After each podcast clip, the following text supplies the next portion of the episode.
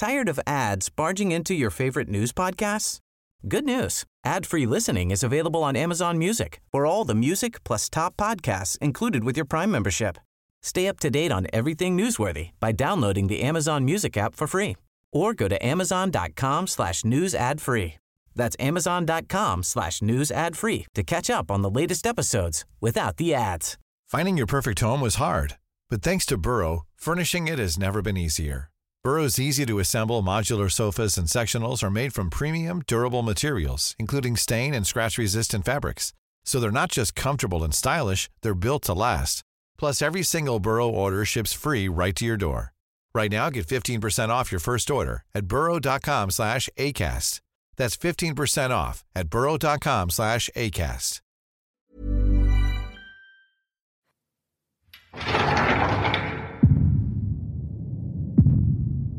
Willkommen bei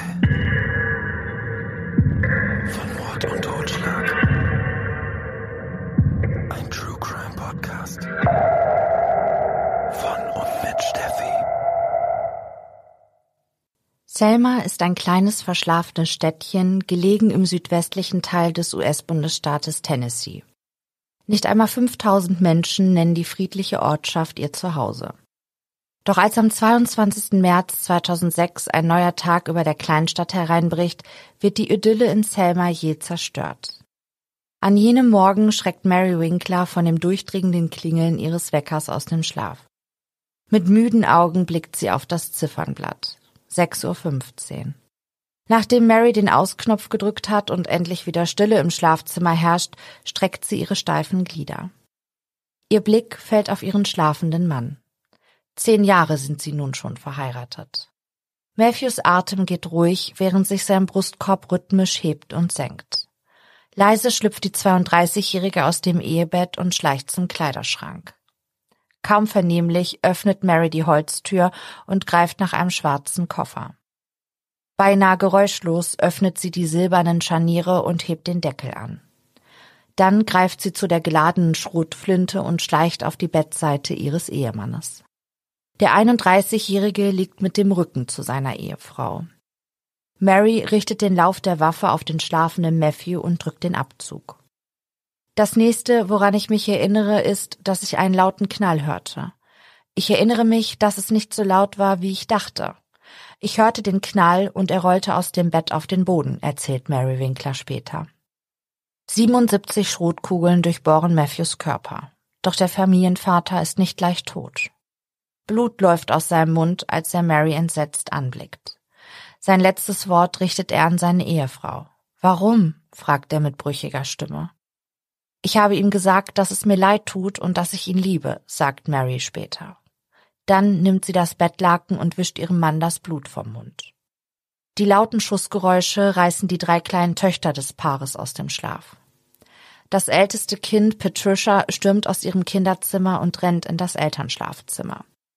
Sie will die Quelle dessen finden, das sie später nur den großen Knall nennt. Mein Daddy lag mit dem Gesicht nach unten auf dem Boden, erzählt das Mädchen später.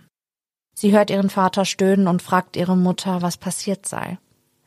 Ich habe ihr gesagt, dass ihr Vater verletzt ist, erinnert Mary sich später. Ich habe ihr gesagt, dass wir gehen. Dann fordert Mary ihre Mädchen auf, das Haus zu verlassen und sich in den Familienvan zu setzen. Aber Patricia will nicht gehen. Das Mädchen macht sich Sorgen um ihren verletzten Vater. Mary überlistet ihre Tochter, indem sie ihr versichert, dass Hilfe für Matthew unterwegs sei. Eine Lüge. Die 32-Jährige setzt sich hinter das Steuer, startet den Motor und lenkt den Wagen auf die Straße, bevor sie mit ihren Kindern davonrauscht. Gepäck hat sie nicht dabei. Einzig die Schrotflinte nimmt sie mit. Sie weiß, dass ihre Flucht nur von kurzer Dauer sein wird. Als Pfarrer Matthew Winkler am Mittwochabend nicht zum Gottesdienst erscheint, machen sich besorgte Kirchenmitglieder auf den Weg zum Haus der Familie. Etwa 15 Stunden nach der Tat finden die Gemeindemitglieder im Schlafzimmer der Eheleute die Leiche von Matthew. Die Ermordung des Pfarrers löst landesweit Entsetzen aus. Ganz Amerika stellt die Frage, die auch Matthew vor seinem letzten Atemzug stellte. Warum? Am 10. Dezember 1973 kommt Mary in der östlich gelegenen Stadt Knoxville im US-Bundesstaat Tennessee zur Welt. Ihre Mutter ist Lehrerin, der Vater arbeitet in der Immobilienbranche. Schon in Marys Kindheit spielt der christliche Glaube eine große Rolle. Das Einkommen der Familie liegt über dem durchschnittlichen Haushaltseinkommen des Landes. Geldsorgen kennen die Freemans nicht. Die Freemans bekommen nach ihrer ersten Tochter noch ein Mädchen. Als Mary acht Jahre alt ist, stirbt ihre kleine Schwester an den Folgen eines epileptischen Anfalles. Ein Verlust, von dem die Familie sich nie ganz erholen wird. Kurz nach dem Tod des kleinen Mädchens beschließen die Freemans, fünf Geschwisterkinder zu adoptieren und ihnen ein liebevolles Zuhause zu schenken. Mary ist in ihrer Highschool sehr aktiv. Sie singt in mehreren Chören, besucht einen Spanischclub, engagiert sich im Religionskurs und spielt Tennis. Im Jahre 1992 macht die 18-Jährige dann ihren Abschluss. Im Anschluss studiert die junge Frau Grundschulpädagogik an zwei christlichen Universitäten. An einer der Universitäten lernte Mary ihren zukünftigen Ehemann Matthew kennen, dessen Vater dort als Hilfsprofessor die Studenten unterrichtet. Der Familie Winkler entstammen eine Reihe von Predigern. Matthew Winkler kommt am 21. November 1974 in der Stadt Woodbury im US-Bundesstaat Tennessee zur Welt. Seine Mutter ist Lehrerin, der Vater Pfarrer. Das Ehepaar hat noch zwei weitere Söhne, Häufig wird der Vater in andere Gemeinden versetzt, sodass die Familie oft umziehen muss. Matthew macht seinen Abschluss an der Austin High School in Alabama. Athletisch gebaut und fit ist der junge Mann ein beliebter Sportstar an der Austin High und später auch auf dem College. An der Universität, wo er Mary kennenlernt, absolviert Matthew ein Bibelstudium. Eine frühere Kommilitonin der beiden erinnert sich gut an Mary und erzählt, dass sie ein nettes Mädchen gewesen sei. Sie war ruhig, sie war bescheiden, sie hatte ein hübsches Lächeln, berichtet die Frau. Man konnte gut mit ihr auskommen. Ich saß im Bibelunterricht neben ihr und sie hatte immer eine gute Einstellung. Sie war bereit, Kontakte zu knüpfen und sie konnte lustig sein. Sie hatte einfach ein liebes Wesen. Ich kann nichts Schlechtes über sie sagen. Und auch Matthew ist der ehemaligen Studentin in guter Erinnerung geblieben. Vor allem an sein ansteckendes Lachen könne sie sich noch gut entsinnen. Ich kann auch über ihn nichts Schlechtes erzählen, sagt die ehemalige Studentin. Er liebte das Leben, liebte die Menschen. Sowohl Mary als auch Matthew seien gute christliche Menschen gewesen, schließt die Frau ihre Einschätzung über das College-Paar. Es ist das Jahr 1996, als Mary und Matthew noch während ihrer Studienzeit heiraten. 1997 entscheiden die beiden sich jedoch aus finanziellen Gründen, ihr Studium zu beenden denn die 23-jährige Mary ist schwanger geworden. Im Oktober 1997 kommt die erste Tochter der Winklers zur Welt. Sie nennen sie Patricia, in Erinnerung an Marys verstorbene Schwester. Das junge Ehepaar zieht in die Stadt Nashville, wo Matthew sein Bibelstudium an der dortigen Universität abschließt. Parallel arbeitet er als Jugendpfarrer in der dortigen Gemeinde. Zu jener Zeit verstirbt Marys Mutter an Krebs. Die junge Frau pflegt weiterhin Kontakt zu ihren Adoptivgeschwistern, von ihrem Vater hingegen entfremdet sie sich. Im Jahr 2000 kommt die zweite Tochter des Ehepaares zur Welt. Das kleine Mädchen bekommt den Namen Mary Alice, aber alle nennen sie nur Ellie. Nach der Geburt des zweiten Kindes nimmt Matthew eine Stelle als Bibellehrer im mittleren Tennessee an. Die Schulleiterin ist begeistert von dem jungen Familienvater. Matt hatte alles, erinnert sich die Frau später. Er war gut aussehend, er war voller Persönlichkeit, er war klug, aber am wichtigsten ist, dass er eine gute christliche Seele hatte. Im März 2005 bringt die 31-jährige Mary ihre dritte Tochter zur Welt. Die Eltern nennen das kleine Mädchen Brianna. Brianna kommt als Frühchen zur Welt und muss die ersten Wochen ihres Lebens in einem Krankenhaus rund 240 Kilometer vom Hause der Familie entfernt verbringen. So oft es geht, besuchen Matthew und Mary ihre kleine Tochter. Doch die vielen und langen Autofahrten in Kombination mit den Sorgen um das frühgeborene Kind zerren an den Nerven des Ehepaares. Kurz vor der Geburt ihrer dritten Tochter war Familie Winkler in das kleine Örtchen Selma gezogen, wo Matthew eine Stelle als Pfarrer annahm. Gemeinsam mit ihrem kleinen Hund lebte die fünfköpfige Familie nun im Pfarrhaus auf einem schattigen Grundstück unweit der Kirche. Freunde und Bekannte der Familie Winkler beschreiben die Beziehung zwischen Mary und Matthew als perfekt. Seit zehn Jahren verheiratet, drei hinreißende Töchter, eine Familie, die im christlichen Glauben fest verankert ist. Matthew ist ein beliebter Pfarrer in seiner Gemeinde. Er begrüßt seine Mitmenschen, egal ob es ein Fremder oder ein Freund ist, mit einem sympathischen Lächeln und einem festen Händedruck. Mary ist ebenfalls sehr beliebt in der Gemeinde. Sie unterstützt ihren Ehemann bei seiner Arbeit, wo immer sie kann. Beruflich steht im Leben für die dreifache Mutter jedoch bald selbst eine große Veränderung an. Mary möchte nochmal aufs College gehen und sich ihren Traum eines Tages als Lehrerin zu arbeiten erfüllen. Bis zum März 2006 scheint das Leben der Familie tatsächlich perfekt zu sein. Zumindest nach außen hin. Einen Tag vor dem brutalen Mord an Matthew hat Mary ihren ersten Arbeitstag als Aushilfslehrerin an der öffentlichen Schule in Selma. Ihre neuen Kollegen bemerken, dass die 32-Jährige während der Pausen übermäßig viel Zeit damit verbringt, mit ihrem Handy zu telefonieren. Ansonsten fällt ihnen aber nichts Besonderes auf. Nach dem Unterricht holt Mary ihre Kinder aus Schule und Betreuung ab und fährt nach Hause. Dort werden sie schon von Matthew erwartet. Nach einem gewöhnlichen Nachmittag schaut die Familie sich am Abend eine Fernsehsendung an und isst Pizza. Gegen 20.30 Uhr bringen Mary und Matthew ihre drei Töchter zu Bett. Nachdem die Mädchen friedlich in ihren Betten schlummern, entfacht zwischen ihren Eltern ein Streit, wie so oft in den letzten Monaten. Das Ehepaar plagen finanzielle Sorgen. Niemand in ihrer Umgebung ahnt, dass die fünfköpfige Familie nur ein bescheidenes Einkommen hat und nur soeben über die Runden kommt. Und die Problematik hat in den letzten Tagen eine neue Dringlichkeitsstufe erreicht. Mary, die sich um die Finanzen der Familie kümmert, ist auf einen Internetbetrug hereingefallen. Eines Morgens entdeckte sie in ihrem E-Mail-Postfach eine Nachricht. Der Absender forderte vom Empfänger, eine Anzahlung zu leisten, um dann im Gegenzug eine hohe Auszahlung zu erhalten. In der Hochstaplerbranche ist dieses Vorgehen als Vorschussbetrug beliebt. Jedes Jahr werden Millionen solcher E-Mails verschickt. Und vor 17 Jahren ist die Bevölkerung noch nicht eingehend vor dieser Betrugsmasche gewarnt. Und so wird auch Mary Opfer des Vorschussbetruges. Beißt der E-Mail-Empfänger an und leistet die Anzahlung, wird er in ein kompliziertes System aus Scheckbetrug und Geldwäsche hineingezogen. Mary Winkler hat sich tief in den Betrug verstrickt. Zwei gefälschte Schecks, einen aus Kanada und einen aus Nigeria, im Gesamtwert von 17.500 Dollar hatte sie auf das Familienkonto eingezahlt und dann einen Teil des Geldes auf ein Konto bei einer anderen Bank transferiert. Als die Bankangestellten den Scheckbetrug bemerkten, hatte Mary bereits Bargeld in Höhe von 500 Dollar abgehoben. Deshalb verbrachte Mary auch an ihrem ersten Arbeitstag als Aushilfslehrerin so viel Zeit am Telefon. Sie sprach mit den Angestellten der beiden Banken, die versuchten herauszufinden, welche Rolle die Pfarrersfrau bei der Betrugsmasche spielte.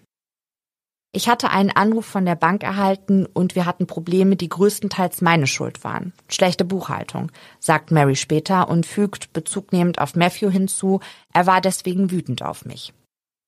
Mary ist nie bereit, ihre wahre Beteiligung an dem Betrug aufzuklären. Ihr Verteidiger wird später behaupten, dass auch der getötete Ehemann seiner Mandantin an dem Betrug beteiligt war. Mary Winkler berichtet später, dass Matthew am Abend des 21. März 2006, nachdem sie die Mädchen ins Bett gebracht hatten, angefangen habe, über seine Probleme zu erzählen und über die Kirchenverwaltung zu schimpfen. Ich wusste nicht, was ihn so aufbrachte, sagt Mary. Ich habe ihm einfach nur zugehört. Er beruhigte sich. Wir begannen einen Film anzuschauen. Dabei schlief ich ein. Matthew weckte mich und wir gingen ins Bett. Ich erinnere mich, dass ich nicht gut geschlafen habe. In jener Nacht soll es noch zu einem Streit zwischen dem Ehepaar kommen.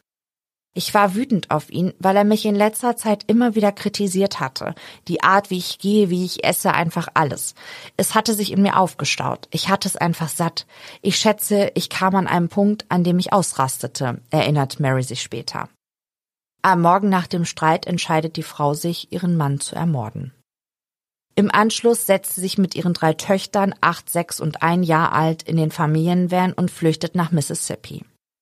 Die Nacht verbringt sie mit ihren Kindern in einem Hotel, bevor sie sich am nächsten Morgen mit den Mädchen auf den Weg in die Stadt Orange Beach, einem beliebten Urlaubsort in der Region im US-Bundesstaat Alabama, aufmacht. Hotelzimmer, Benzin und Lebensmittel bezahlt sie mit den 500 Dollar, die sie zuvor von ihrem Bankkonto abgehoben hatte. Sie nutzt keine ihrer Kreditkarten und schaltet ihr Mobiltelefon aus. Das alles aus Angst, die Behörden könnten ihr auf die Spur kommen. Der einzige Grund, warum ich nach Orange Beach fuhr, war, dass ich sie an den Strand bringen und so lange wie möglich mit ihnen spielen wollte. So versucht Mary zu erklären, warum sie nach dem Mord am Matthew mit ihren Töchtern rund 650 Kilometer quer durch das Land fuhr. Sie habe vorgehabt, zurückzukommen. Sie habe gewusst, dass man sie erwischen würde. Die Mädchen habe sie nicht gesagt, dass sie ihren Vater erschossen habe. Sie habe gesagt, dass Matthew im Krankenhaus sei. Alles habe sie versucht, um vor ihren Töchtern zu vertuschen, warum ihr Vater nicht bei ihnen war. Nachdem die Kirchenmitglieder die Leiche von Matthew im Haus der Familie Winkler gefunden hatten, geben die Behörden eine Fahndung nach Mary und eine Vermisstenmeldung für ihre drei Töchter heraus. Einen Tag nach dem Mord, es ist der Donnerstagnachmittag, entdeckt ein Polizeibeamter den Van der Familie Winkler in Orange Beach auf der Autobahn. Kurze Zeit später erfolgt der Zugriff. Mary wird verhaftet. Die drei Mädchen, von den Beamten als aufgeweckt und wissbegierig beschrieben, kommen in die Obhut ihrer Großeltern, den Eltern von Matthew. Mary Winkler macht bei ihrer Festnahme einen emotionslosen Eindruck auf die Polizisten. Der Polizeichef erinnert sich, dass die Frau keine Träne vergossen habe. Auf ihn habe die Mörderin bei ihrer Verhaftung einen erleichterten Eindruck gemacht.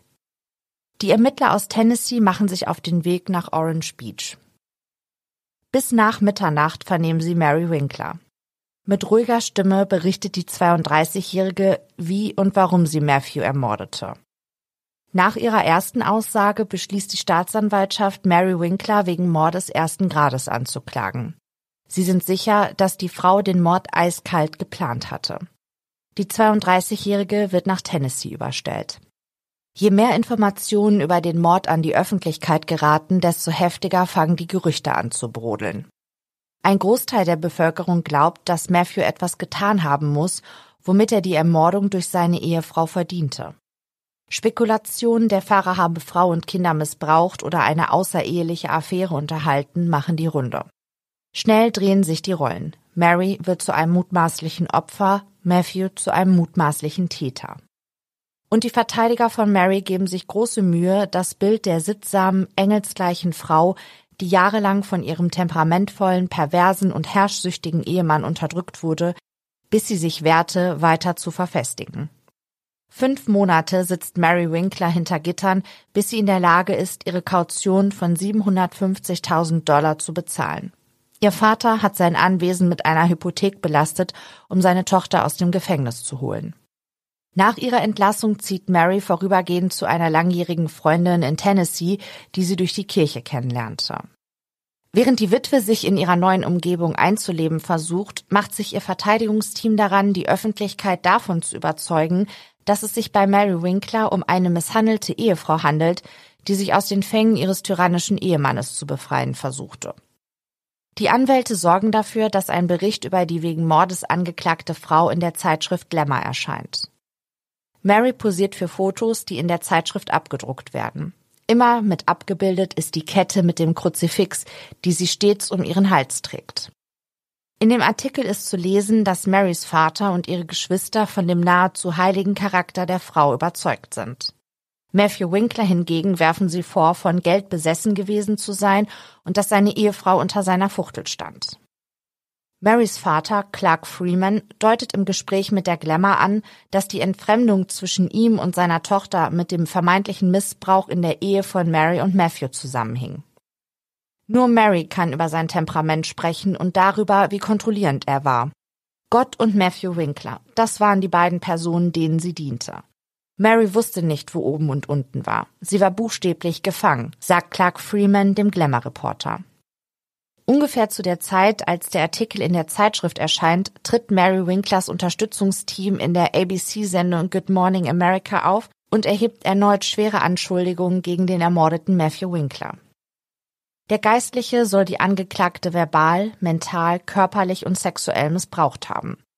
So berichtet eine Freundin von Mary, dass sie die Frau mit einem blauen Auge gesehen habe. Eine andere Bekannte erzählt, dass Mary sich vor ihrem Mann geduckt habe. Ich habe schlimme blaue Flecken gesehen, sagt auch Clark Freeman. Das dickste Make-up verdeckte nicht die blauen Flecken in ihrem Gesicht. Also habe ich sie eines Tages zur Rede gestellt. Ich sagte, Mary Carroll, du siehst aus wie eine misshandelte Ehefrau. Doch sie ließ nur den Kopf hängen und sagte, nein, Daddy, es ist alles in Ordnung. Einer von Marys Anwälten fügt hinzu, es gibt alle erdenklichen Arten von Missbrauch, über die in der Verhandlung gesprochen werden wird. Was hinter verschlossenen Türen vor sich ging, wird erzählt werden müssen. Der Fernsehauftritt dient der Verteidigung als Generalprobe für ihre Argumente, die sie zur Entlastung von Mary bei dem bevorstehenden Prozess anbringen wollen. Kurz wird die Bevölkerung von der Geschichte, die Verteidiger und Familie von Mary in der Öffentlichkeit erzählen wollen, abgelenkt, als ein Video auftaucht, das sogleich auch im lokalen Fernsehen ausgestrahlt wird. Aufgenommen wurde es in der Silvesternacht 2006. Auf dem Video, das ein Gast heimlich mit seinem Handy von Mary machte, sieht man die Witwe rauchend und trinkend in einer Bar sitzen. Und das passte so gar nicht in die Vorstellung der meisten Menschen, wie sich Mary Winkler zu verhalten hat. Es ist Anfang April 2007, als der aufsehenerregende Prozess gegen Mary Winkler startet. Die älteste Tochter von Mary, zu diesem Zeitpunkt Schülerin der vierten Klasse, tritt als Zeugin für die Anklage auf. Patricia macht eine kurze, aber herzzerreißende Aussage, die ihre Mutter, einige Geschworene und viele Prozessbeobachter zu Tränen rührt. Der Staatsanwalt fragt die kleine Zeugin, ob Matthew ein guter Vater gewesen sei, und das Kind flüstert Ja, Sir. Und auf die Frage, ob ihr Vater jemals gemein zu ihrer Mutter gewesen sei, antwortet sie mit Nein, Sir. Patricia erzählt im Zeugenstand, dass sie und ihre Schwester am Morgen des Mordes von einem großen Knall geweckt worden seien. Patricia sei daraufhin in das Schlafzimmer ihrer Eltern gerannt und habe ihren Vater vor Schmerzen stöhnend auf dem Boden vorgefunden. Dann habe ihre Mutter schnell die Tür zum Zimmer geschlossen und Patricia habe nicht mehr sehen können, was dann geschah. Das kleine Mädchen berichtet auch von der Angst, die sie und ihre jüngere Schwester Ellie ausgestanden hätten. Nach der Verhaftung habe Patricia ihre Mutter nur ein einziges Mal besucht. Ich wollte sie nicht sehen. Ich meine, ich liebe sie immer noch, ich will sie nur nicht sehen, erklärt das Mädchen. Matthews Mutter Diane wird später aussagen, dass Mary den Kindern bei diesem einzigen Besuch sagte, dass sie Matthew nicht getötet habe. Sowohl Diane als auch die Kinder seien verärgert über die Aussage von Mary gewesen, da sie ihre Bekundung als unverhohlene Lüge empfunden hätten. Marys Aussage während des Prozesses wird sich als Schlüsselaussage erweisen. Die Angeklagte berichtet, dass ihr Mann sie zu Oral- und Analsex gedrängt habe, obwohl sie diese sexuellen Praktiken als unnatürlich empfinde. Außerdem habe Matthew darauf bestanden, dass sie sich, Zitat, nuttig kleide, mit einer Perücke, Minirock und High Heels. Kleidung, die Mary nur für Sexarbeiterinnen als geeignet ansehe. Die Verteidiger legen dem Gericht Perücke und Schuhe als Beweismittel vor, um die Ausführungen ihrer Mandantin zu unterstreichen. Während Mary ihre Aussage macht, hält sie verlegen einen der weißen Plateauschuhe an seinem acht Zentimeter hohen Absatz in die Luft. Die Anwälte nutzen die Standardverteidigung für Fälle, bei denen dem Opfer eine Schussverletzung beigebracht wurde. Ihre Mandantin habe zwar die Waffe in der Hand gehalten, aber die Angeklagte habe die Pistole nicht benutzen wollen. Mary Winkler sagt vor Gericht, dass sie die Schrotflinte auf den Rücken ihres Mannes richtete, nicht aber die Absicht hatte, auch abzudrücken. Wegen ihrer Ehe habe sie sich in einem Zustand befunden, der einem Delirium nahe komme. Zudem habe der finanzielle Druck auf ihr gelastet, der sie zusätzlich fast um den Verstand gebracht habe. Ihr Girokonto war um 5000 Dollar überzogen und Matthew habe sie wegen des Scheckbetruges unter Druck gesetzt. Als Mary die Waffe dann versehentlich, wie sie sagt, abfeuerte, sei ihr instinktiv in den Kopf gekommen, dass sie fliehen müsse. Deshalb habe sie ihre Töchter gepackt und sei losgefahren. Alles, was ich wusste, war, dass die blöde Schrotflinte abgefeuert worden war und niemand mir glauben und man mir meine Mädchen einfach wegnehmen würde, sagt die Angeklagte während des Prozesses. Jahrelang habe Mary stillschweigend unter dem psychischen, physischen und sexuellen Missbrauch gelitten. Emotionslos gibt sie während ihrer Aussage einen Überblick über die vermeintlichen sexuellen Vorlieben von Matthew, einschließlich dem Gucken von Pornos als Vorspiel zum Sex und schließt ihre Ausführungen damit, dass ihr Mann es mochte, sie zu schlagen und zu treten. Prozessbeobachter sagen später, dass Mary die klassische Verteidigung eines misshandelten Ehepartners vorgetragen habe. Eines jedoch verwundert bei der Aussage der Angeklagten. In ihrer ersten Aussage bei der Polizei nach ihrer Verhaftung sagte Mary Winkler ausdrücklich, dass Matthew sie in keiner Weise missbraucht hatte. Warum hat sie ihre Meinung nun geändert? Mary hat eine Erklärung dafür. Ich habe mich geschämt, sagt sie. Ich wollte nicht, dass jemand das alles von Matthew erfährt. Die unterschiedlichen Aussagen über das Verhältnis zwischen Mary und Matthew ist ein entscheidender Widerspruch, den die Anklage für sich hätte nutzen können. Doch die Staatsanwaltschaft lässt die Chance ungenutzt verstreichen und geht auf den Widerspruch nicht ein. Staatsanwalt Freeland besteht darauf, dass Matthew ein guter Vater gewesen war, der nie jemanden missbraucht hatte. Doch einer der Verteidiger von Mary kontert, wenn Sie im Wörterbuch nachschlagen, was unter ehelicher Gewalt zu verstehen ist, dann werden Sie dort ein Bild von Mary Winkler sehen. Der Staatsanwalt versucht, die Aufmerksamkeit der Geschworenen auf den Internetbetrug und die finanziellen Probleme des Paares als Mordmotiv zu lenken. Es gelingt ihm, ein paar Treffer zu landen, ein K.O.-Schlag ist jedoch nicht dabei. Die Anwälte von Mary Winkler hingegen warten mit zwei Bekannten auf, die Zeugen von Matthews Wutausbrüchen geworden waren. Und sie rufen die Freunde in den Zeugenstand, die Marys angeschwollenes blaues Auge gesehen und beobachtet hatten, wie Mary in der Gegenwart ihres Mannes zusammenzuckte.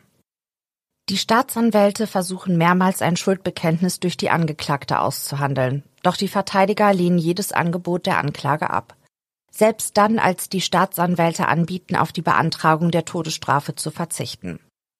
Staatsanwalt Walt Freeland fordert in seinem fünfstündigen Plädoyer eine Verurteilung wegen Mordes ersten Grades und eine mehrjährige Haftstrafe. Die Verteidiger der Angeklagten hingegen plädieren für eine Bewährungsstrafe. Mary Winkler verliest eine Erklärung, die manche der Prozessbeobachter als unaufrichtig empfinden. Sie bedauere den Verlust ihres Mannes, den sie getötet habe. Ich habe den Verlust von jemandem erlitten, den ich geliebt habe, liest sie vor. Ich habe meine Freiheit verloren. Ich habe meine Kinder verloren und mein Leben wurde öffentlich zur Schau gestellt. Ich denke jeden Tag an Matthew und die Schuldgefühle. Ich vermisse und liebe ihn. In ihrer Erklärung räumt die Angeklagte ein, dass es in ihrer Ehe sowohl gute als auch schlechte Zeiten gegeben habe. Ich wünschte, ich könnte den guten Matthew haben und wir könnten für immer zusammenleben.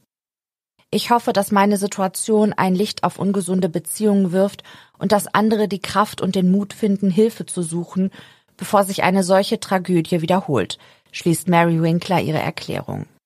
Prozessbeobachter werden später sagen, dass die Staatsanwaltschaft von dem ambitionierten Verteidigerteam überrannt wurde. Die Verteidiger hätten es geschafft, die Zeugenaussagen so zu gestalten, dass sie zu ihrer Darstellung des missbrauchenden Ehemanns passten. Acht Stunden lang beraten sich die Geschworenen, bis sie zu ihrem Ergebnis kommen. Anders als von der Staatsanwaltschaft gefordert, kommt die Jury zu dem Urteil, dass Mary Winkler nicht wegen Mordes ersten Grades, sondern wegen des geringeren Straftatbestandes des vorsätzlichen Totschlags schuldig ist. Nach dem Gesetz von Tennessee ist der vorsätzliche Totschlag ein Verbrechen aus Leidenschaft, das, Zitat, durch eine angemessene Provokation hervorgerufen wird, die ausreicht, um eine vernünftige Person zu einer irrationalen Handlung zu veranlassen. Es ist der 8. Juni 2007, als der Vorsitzende Richter das Urteil gegen die Angeklagte verkündigt. 25 Minuten dauert seine Ausführung. Aufgrund der Tat komme eine Gefängnisstrafe in Frage, da die Ausführung schockierend, gewalttätig und verwerflich gewesen sei. Aber er fügt hinzu, bei der Bemessung des Strafmaßes hat das Gericht die Schwere der Straftat, das Urteil der Geschworenen und die Zeugenaussagen über den angeblichen Missbrauch der Angeklagten berücksichtigt. Der Vorsitzende verurteilt Mary Winkler zu 210 Tagen Gefängnis und drei Jahren Bewährung. Der Richter gestattet, dass 60 Tage der Strafe in einer psychiatrischen Einrichtung verbüßt werden können. Während der Urteilsverkündung senkt Mary den Kopf und schließt für einige Sekunden die Augen. Es scheint, als würde sie beten. Im Gerichtssaal bleibt es still, während der Richter spricht, obwohl der Zuschauerraum mit Angehörigen von Matthew und Mary gefüllt ist. Nachdem der Richter die Geschworenen entlassen hat umarmt Mary Winkler ihre Anwälte, ihren Vater und andere Angehörige, die den Prozess im Zuschauerraum verfolgt haben. Einer der Verteidiger von Mary Winkler sagt später, ich glaube, der Richter hat am Ende das Richtige getan. Uns wurden 35 Jahre angeboten, sagt sein Kollege. Uns wurden 20 Jahre angeboten. Uns wurden 15 Jahre angeboten. Dann ging es um drei bis sechs Jahre. Meine Reaktion ist, dass das Urteil höchstwahrscheinlich gerecht ist. Es gibt keine Gewinner, fügt sein Anwaltskollege hinzu. Uns bleibt die Erinnerung an Matthew Winkler. Und obwohl in diesem Prozess viel Negatives über ihn gesagt wurde, gab es auch eine gute Seite an ihm. Sie haben das von Mary gehört. Er konnte manchmal so gut sein. In diesem Fall geht es um zwei Menschen, die eine turbulente Ehe von etwa zehn Jahren führten, die in einer Tragödie endete. Daran ist nichts Gutes. Außerhalb des Gerichtes äußert sich Matthews Vater ebenfalls zum Ausgang des Prozesses. Er zeigt wenig Emotion und versucht, seine Wut zu verbergen. In ruhigem Ton bedankt der Mann sich bei den Geschworenen, dem Richter, den Staatsanwälten und der Polizei. Das Team der Staatsanwaltschaft, das von dem Urteil enttäuscht ist, gibt eine Erklärung ab, in der es der Familie von Matthew Winkler sein Beileid ausspricht.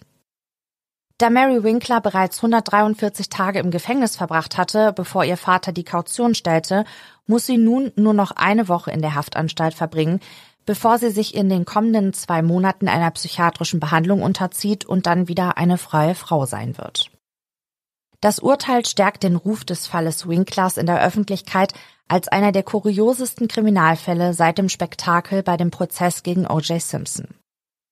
Manche glauben, dass Mary Winkler möglicherweise vor einer lebenslangen Haftstrafe bewahrt worden war, noch bevor die Zeugenaussagen begannen. Dieser Prozess zeigt einmal mehr, dass der wichtigste Teil eines jeden Prozesses die Auswahl der Geschworenen ist, sagt Michael Mendelssohn, ein langjähriger New Yorker Strafverteidiger. Der Fall O.J. Simpson hat das bewiesen und dieser Fall hat es erneut bewiesen. Wenn Sie die richtigen Geschworenen bekommen, gewinnen Sie. Wenn Sie nicht die richtigen Geschworenen bekommen, verlieren Sie. Die Verteidiger stellten eine Jury aus zehn Frauen und zwei Männern zusammen. Während der dreitägigen Auswahl befragten die Anwälte die potenziellen Geschworenen eingehend zum Thema Missbrauch in der Ehe. Zudem sollen die Anwälte bei der Auswahl der Geschworenen unter anderem durch ihre Fragen, Mary als eine einfühlsame Frau dargestellt haben, die durch den jahrelangen Missbrauch durch ihren Ehemann überwältigt worden war und die Geschworenen so unterbewusst in eine Richtung gelenkt haben, die der Verteidigung schlussendlich zugutekommen sollte. Dies war eine Jury aus dem Süden, die mit Frauen aus dem Süden besetzt war, sagt Mendelssohn. Selbst heute noch werden einige Frauen aus dem Süden in ein Erbe der Ehrerbietung gegenüber ihren Ehemännern hineingeboren. In der Jury saßen vielleicht zehn Frauen, die das Gleiche erlebt haben, und sie sollten über eine Frau urteilen, die den Mut hatte, etwas gegen ihre Situation zu unternehmen. Vielleicht haben sie sich da einfach gesagt, ah, jetzt wird abgerechnet. Dem entgegen steht die gängige Meinung, dass weibliche Geschworene härter mit weiblichen Angeklagten umgehen als männliche Geschworene. Interessant ist die Einschätzung des Vorsitzenden der Geschworenen, Bill Barry, über die Jury, die er gegenüber Kurt TV ungewöhnlich unverblümt äußert. Er sagt, die Geschworenen hätten sich aufgrund der zehn Damen, wie er sie nennt, die in der Jury saßen, stark zugunsten von Mary Winkler geäußert. Bill Barry glaube nicht, dass der Gerechtigkeit Genüge getan wurde. Das seien die Zeiten, in denen wir leben würden. Heute kämen Leute mit einem Mord davon. Die geschlechtliche Zusammensetzung der Jury bewertet er als unausgewogen und unfair. Nach den ersten sieben Stunden der Beratung seien neun der zehn Frauen bereit gewesen, für einen Freispruch zu stimmen. Sie haben gewollt, dass Mary Winkler einfach freikommt, sagt Barry fassungslos. Das Urteil wegen vorsätzlichen Totschlags sei lediglich ein Kompromiss gewesen, denn die Geschworenen hätten sich schließlich irgendwie einigen müssen. Er selbst glaube, dass Mary Winkler nicht ganz die Wahrheit gesagt habe, als sie über den Missbrauch in ihrer Ehe sprach. Barry geht sogar so weit und äußert, dass er glaube, dass die körperlichen Misshandlungen nicht stattgefunden hätten. Bei dem sexuellen Missbrauch sei er sich nicht sicher. Bezüglich der psychischen Misshandlungen, die Mary ihrem getöteten Ehemann vorwirft, räumt Barry ein, dass es diese möglicherweise gegeben habe. Sein Bericht schließt der Vorsitzende der Geschworenen mit den Worten, dass er gehofft habe, dass der Richter die Angeklagte zur Höchststrafe verurteile und dass Mary Winkler es seiner Ansicht nach nicht verdient habe, das Sorgerecht für ihre drei Töchter wiederzubekommen. Einige Männerrechtsaktivisten argumentieren, dass das Urteil keine Gerechtigkeit für die Ermordung von Matthew Winkler darstelle. Sie führen an, dass die Gesellschaft Männer nur als Täter betrachte. Die Definition von emotionalem Missbrauch sei auf bloße Kritik ausgeweitet worden, wodurch jedem, der nicht gerne kritisiert würde, eine Rechtfertigung gegeben wird, einen Mord zu begehen. Mary Winklers Familie hält daran fest, dass die Ehefrau und Mutter auf eine Kombination aus emotionalem, sexuellem und körperlichem Missbrauch reagierte. In einem Interview mit Oprah Winfrey im Jahre 2007 erklärt Mary Winkler, dass sie ihre Gefängnisstrafe als für zu kurz empfinde. Sie selbst war darauf vorbereitet gewesen, dass, Zitat, sie die Tür abschließen und den Schlüssel wegwerfen. Einige Fragen bleiben aber auch nach dem Prozess noch offen. So fragt zum Beispiel die forensische Psychologin Dr. Kathy Seifert, wann es angemessen sei, eine Schrotflinte als Mittel zur Beilegung von Ehestreitigkeiten einzusetzen. Und auch die Frage, wer die drei Töchter des Ehepaars Winkler großziehen wird, ist noch nicht geklärt. Hierüber werden sich die Großeltern der Mädchen, also Matthews Eltern und Mary Winkler noch vor Gericht streiten. Es folgt eine regelrechte Schlammschlacht, bei der sich beide Parteien mit Klagen übersehen. Es ist das Jahr 2008, als Mary Winkler dann schlussendlich das alleinige Sorgerecht für ihre Kinder von einem Gericht zugesprochen bekommt. Die Mutter mietet ein Haus in Smithville, Tennessee, wo sie mit ihren drei Töchtern einzieht. Mary Winkler genießt das Leben mit ihren Kindern in der ländlichen, ruhigen Gegend. Doch nur kurze Zeit nachdem Mary Winkler das Sorgerecht für ihre Kinder zurückbekommen hat, diagnostizieren Ärzte ihr eine multiple Sklerose. Es war eine beängstigende Zeit. Irgendwann dachten wir, ich hätte einen Schlaganfall, weil die Beeinträchtigungen nur auf der rechten Körperseite waren, erzählt Mary später. Unterstützung bekommt Mary Winkler in dieser schwierigen Lebenssituation nicht nur von ihrer Familie und ihren Freunden. Auch die Eltern von Matthew helfen ihr bei der Betreuung der drei Mädchen. Drei Monate lang nehmen die Großeltern ihre Enkelin bei sich auf, bis Mary wieder in der Lage ist, ihre Kinder selbst zu versorgen. Und dafür, so sagt Mary Winkler, sei sie ihren ehemaligen Schwiegereltern sehr dankbar. Viele Menschen, die die Tragödie rund um Mary und Matthew Winkler verfolgt haben, rechnen es Matthews Eltern hoch an, dass sie trotz all der schrecklichen Ereignisse und dem Gerichtsstreit mit Mary sich so aufopferungsvoll um ihre Enkelin kümmern. Matthews Eltern und Angehörige sind indes weiterhin bemüht, den einst öffentlich guten Ruf ihres getöteten Sohnes wiederherzustellen. Doch wie so oft in solchen Fällen wissen nur zwei Menschen auf der Welt, was wirklich zwischen ihnen geschehen ist. Und einer davon ist nicht mehr am Leben.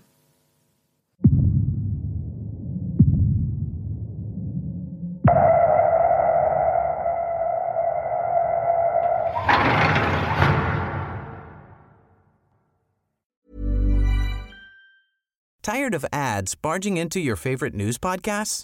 Good news. Ad-free listening is available on Amazon Music for all the music plus top podcasts included with your Prime membership.